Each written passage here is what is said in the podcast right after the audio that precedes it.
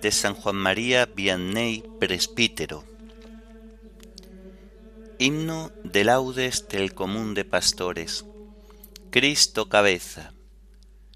Antífonas y salmos del viernes de la primera semana del Salterio. Primera lectura del viernes de la decimoséptima semana del tiempo ordinario. Segunda lectura y oración final correspondientes a la memoria obligatoria de San Juan María Vianney.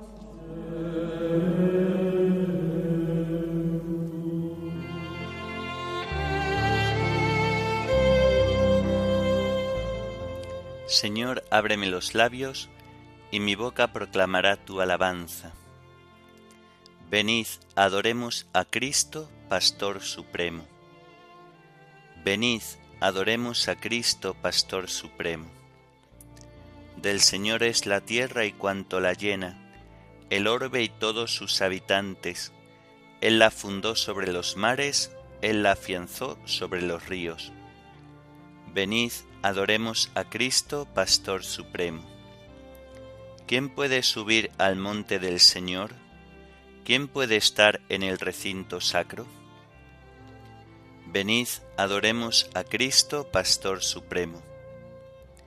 El hombre de manos inocentes y puro corazón, que no confía en los ídolos, ni jura contra el prójimo en falso, ese recibirá la bendición del Señor le hará justicia el Dios de salvación. Venid, adoremos a Cristo, Pastor Supremo. Este es el grupo que busca al Señor, que viene a tu presencia, Dios de Jacob. Venid, adoremos a Cristo, Pastor Supremo. Portones, alzad los tinteles, que se alcen las antiguas compuertas, va a entrar el Rey de la Gloria. Venid, adoremos a Cristo, Pastor Supremo. ¿Quién es ese Rey de la Gloria? El Señor héroe valeroso, el Señor héroe de la guerra. Venid, adoremos a Cristo, Pastor Supremo. Portones, alzad los tinteles, que se alcen las antiguas compuertas, va a entrar el Rey de la Gloria. Venid, adoremos a Cristo, Pastor Supremo. ¿Quién es ese Rey de la Gloria? El Señor Dios de los ejércitos, Él es el Rey de la Gloria. Venid, adoremos a Cristo, Pastor Supremo. Gloria al Padre y al Hijo y al Espíritu Santo, como era en el principio, ahora y siempre, por los siglos de los siglos. Amén. Venid, adoremos a Cristo, Pastor Supremo.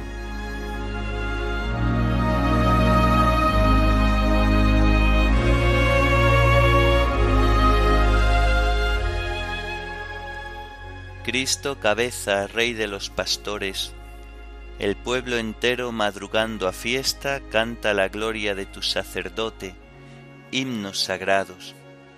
Con abundancia de sagrado crisma, la unción profunda de tu Santo Espíritu, le armó guerrero y le nombró en la iglesia jefe del pueblo.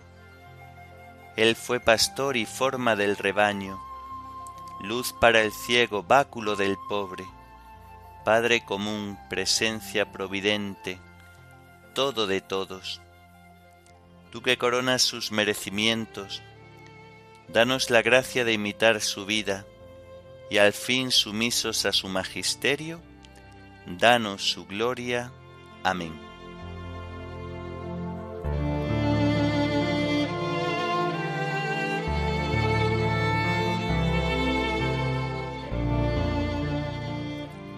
Levántate, Señor, y ven en mi auxilio.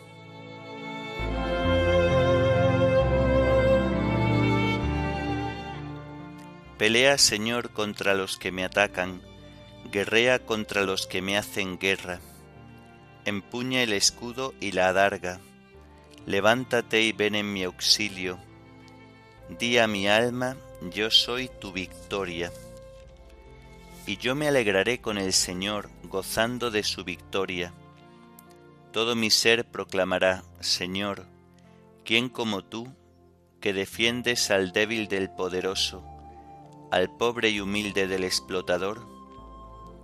Se presentaban testigos violentos, me acusaban de cosas que ni sabía, me pagaban mal por bien, dejándome desamparado. Gloria al Padre y al Hijo y al Espíritu Santo, como era en el principio, ahora y siempre, por los siglos de los siglos. Amén. Levántate, Señor, y ven en mi auxilio.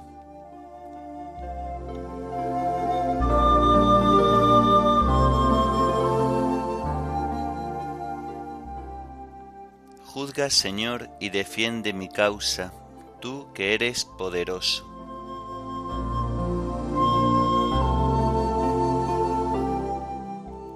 Yo en cambio cuando estaban enfermos me vestía de saco, me mortificaba con ayunos y desde dentro repetía mi oración. Como por un amigo o por un hermano andaba triste, cabizbajo y sombrío, como quien llora a su madre. Pero cuando yo tropecé se alegraron, se juntaron contra mí, y me golpearon por sorpresa, me laceraban sin cesar.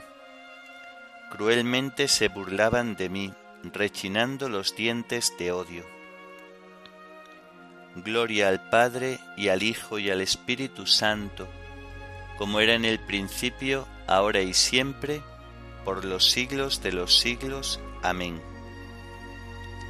Juzga, Señor, y defiende mi causa, tú que eres poderoso.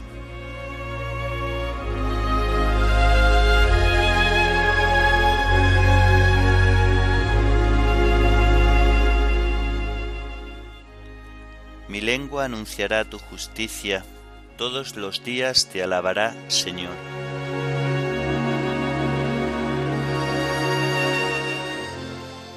Señor, ¿cuándo vas a mirarlo? Defiende mi vida de los que rugen, mi único bien de los leones. Y te daré gracias en la gran asamblea, te alabaré entre la multitud del pueblo. Que no canten victoria mis enemigos traidores, que no hagan guiños a mi costa, los que me odian sin razón. Señor, tú lo has visto, no te calles, Señor, no te quedes a distancia. Despierta, levántate, Dios mío. Señor mío, defiende mi causa. Que canten y se alegren los que desean mi victoria, que repitan siempre, grande es el Señor, los que desean la paz a tu siervo. Mi lengua anunciará tu justicia, todos los días te alabará. Gloria al Padre y al Hijo y al Espíritu Santo, como era en el principio, ahora y siempre, por los siglos de los siglos. Amén. Mi lengua anunciará tu justicia, todos los días te alabará, Señor.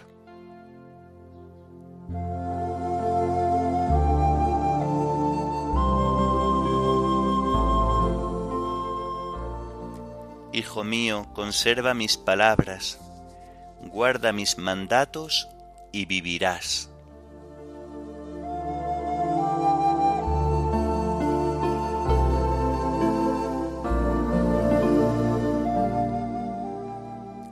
La segunda carta a los Corintios. Hermanos, si hay que presumir, presumiré de lo que muestra mi debilidad. Y bien sabe Dios, el Padre del Señor Jesús, bendito sea por siempre, que no miento. En Damasco el gobernador del rey Aretas montó una guardia en la ciudad para prenderme. Metido en un costal me descolgaron por una ventana de la muralla y así escapé de sus manos toca presumir. Ya sé que no está bien, pero paso a las visiones y revelaciones del Señor. Yo sé de un cristiano que hace catorce años fue arrebatado hasta el tercer cielo. Con el cuerpo o sin el cuerpo, qué sé yo, Dios lo sabe. Lo cierto es que ese hombre fue arrebatado al paraíso y oyó palabras arcanas que un hombre no es capaz de repetir con el cuerpo o sin el cuerpo. ¿Qué sé yo? Dios lo sabe. De uno como ese podría presumir. Lo que es yo solo presumiré de mis debilidades. Y eso que si quisiera presumir, no diría disparates, diría la pura verdad. Pero lo dejo para que se hagan una idea de mí solo por lo que ven y oyen. Por la grandeza de estas revelaciones, para que no tenga soberbia, me han metido una espina en la carne, un ángel de Satanás que me apalea, para que no sea soberbio. Tres veces he pedido al Señor verme libre de él, y me ha respondido, te basta mi gracia, la fuerza se realiza en la debilidad. Por eso muy a gusto presumo de mis debilidades, porque así residirá en mí la fuerza de Cristo. Por eso vivo contento en medio de mis debilidades, de los insultos, las privaciones, las persecuciones y las dificultades sufridas por Cristo porque cuando soy débil entonces soy fuerte. He disparatado, vosotros me obligasteis. Hablar en favor mío debería ser cosa vuestra, pues aunque yo no sea nadie, en nada soy menos que esos superapóstoles. La marca de apóstol se vio en mi trabajo entre vosotros, en todo mi aguante y en las señales, portentos y milagros. ¿Qué tenéis que envidiar a las otras iglesias, excepto que yo no he vivido a costa vuestra? Perdonadme esta injuria.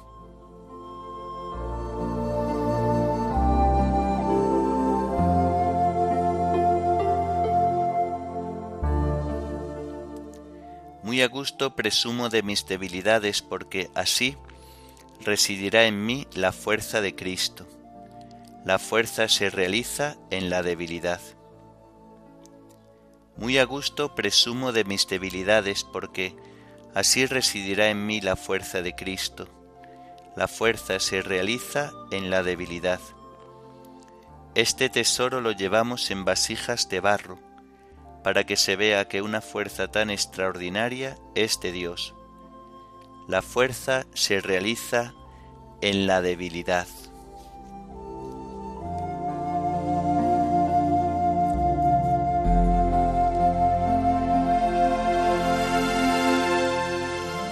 de una catequesis de San Juan María Vianney, presbítero, sobre la oración.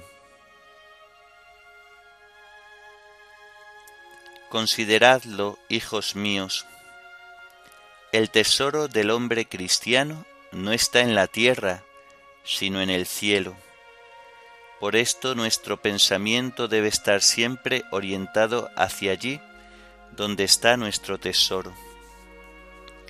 El hombre tiene un hermoso deber y obligación, orar y amar. Si oráis y amáis, habréis hallado la felicidad en este mundo. La oración no es otra cosa que la unión con Dios. Todo aquel que tiene el corazón puro y unido a Dios experimenta en sí mismo como una suavidad y dulzura que lo embriaga. Se siente como rodeado de una luz admirable. En esta íntima unión Dios y el alma son como dos trozos de cera fundidos en uno solo, que ya nadie puede separar. Es algo muy hermoso esta unión de Dios con su pobre criatura. Es una felicidad que supera nuestra comprensión. Nosotros nos habíamos hecho indignos de orar, pero Dios por su bondad nos ha permitido hablar con Él. Nuestra oración es el incienso que más le agrada. Hijos míos, vuestro corazón es pequeño, pero la oración lo dilata y lo hace capaz de amar a Dios. La oración es una degustación anticipada del cielo. Hace que una parte del paraíso baje hasta nosotros. Nunca nos deja sin dulzura. Es como una miel que se derrama sobre el alma y lo endulza todo. En la oración hecha debidamente, se funden las penas como la nieve ante el sol. Otro beneficio de la oración es que hace que el tiempo transcurra tan aprisa y con tanto deleite que ni se percibe su duración. Mirad, cuando era párroco en Brese, en cierta ocasión en que casi todos mis colegas habían caído enfermos, tuve que hacer largas caminatas durante las cuales oraba al buen Dios. Y creedme que el tiempo se me hacía corto. Hay personas que se sumergen totalmente en la oración, como los peces en el agua, porque están totalmente entregadas al buen Dios. Su corazón no está dividido. Cuanto amo estas almas generosas. San Francisco de Asís y Santa Coleta veían a nuestro Señor y hablaban con Él del mismo modo que hablamos entre nosotros. Nosotros, por el contrario, cuántas veces venimos a la iglesia sin saber lo que hemos de hacer o pedir. Y sin embargo, cuando vamos a casa de cualquier persona, sabemos muy bien para qué vamos. Hay algunos que incluso parece como si le dijeran al buen Dios, solo dos palabras para deshacerme de ti. Muchas veces pienso que cuando venimos a adorar al Señor, obtendríamos todo lo que le pedimos si se lo pidiéramos con una fe muy viva y un corazón muy puro.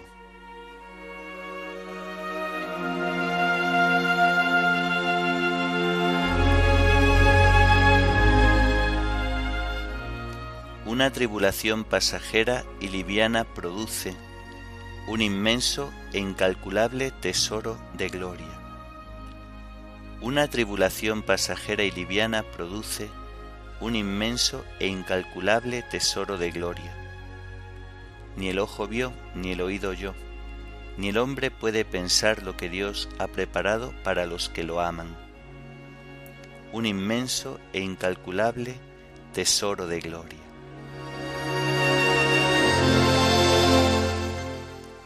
Oremos. Dios de poder y misericordia, que hiciste admirable a San Juan María Vianney por su celo pastoral, concédenos por su intercesión y su ejemplo, ganar para Cristo a nuestros hermanos y alcanzar juntamente con ellos los premios de la vida eterna. Por nuestro Señor Jesucristo, tu Hijo, que vive y reina contigo en la unidad del Espíritu Santo, y es Dios por los siglos de los siglos. Amén.